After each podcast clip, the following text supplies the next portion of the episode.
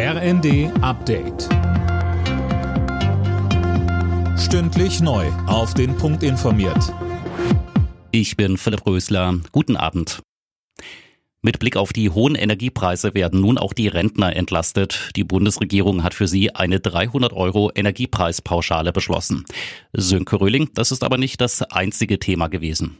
Nein, beschlossen wurde auch, dass Midi-Jobber künftig 2000 Euro verdienen dürfen. Erst dann werden die vollen Sozialabgaben fällig. So entlasste man gezielt Geringverdiener, so Sozialminister Heil.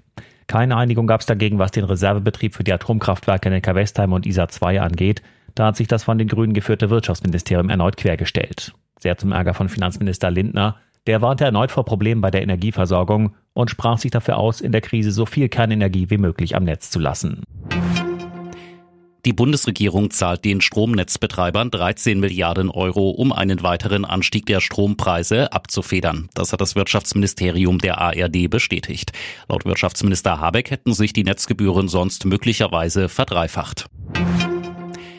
Die EU-Länder haben nach der russischen Annexion von vier Regionen in der Ukraine den Weg für neue Sanktionen gegen Moskau freigemacht. Vor allem die russische Ölindustrie soll damit getroffen werden. Mehr von Dirk Justis. Dabei geht es zum Beispiel um Preisdeckel für Ölimporte aus Russland. Moskau soll damit gezwungen werden, sein Öl deutlich billiger verkaufen zu müssen als bisher. Ziel Russlands Einnahmen weiter reduzieren, weil das Geld auch für den Krieg in der Ukraine verwendet wird.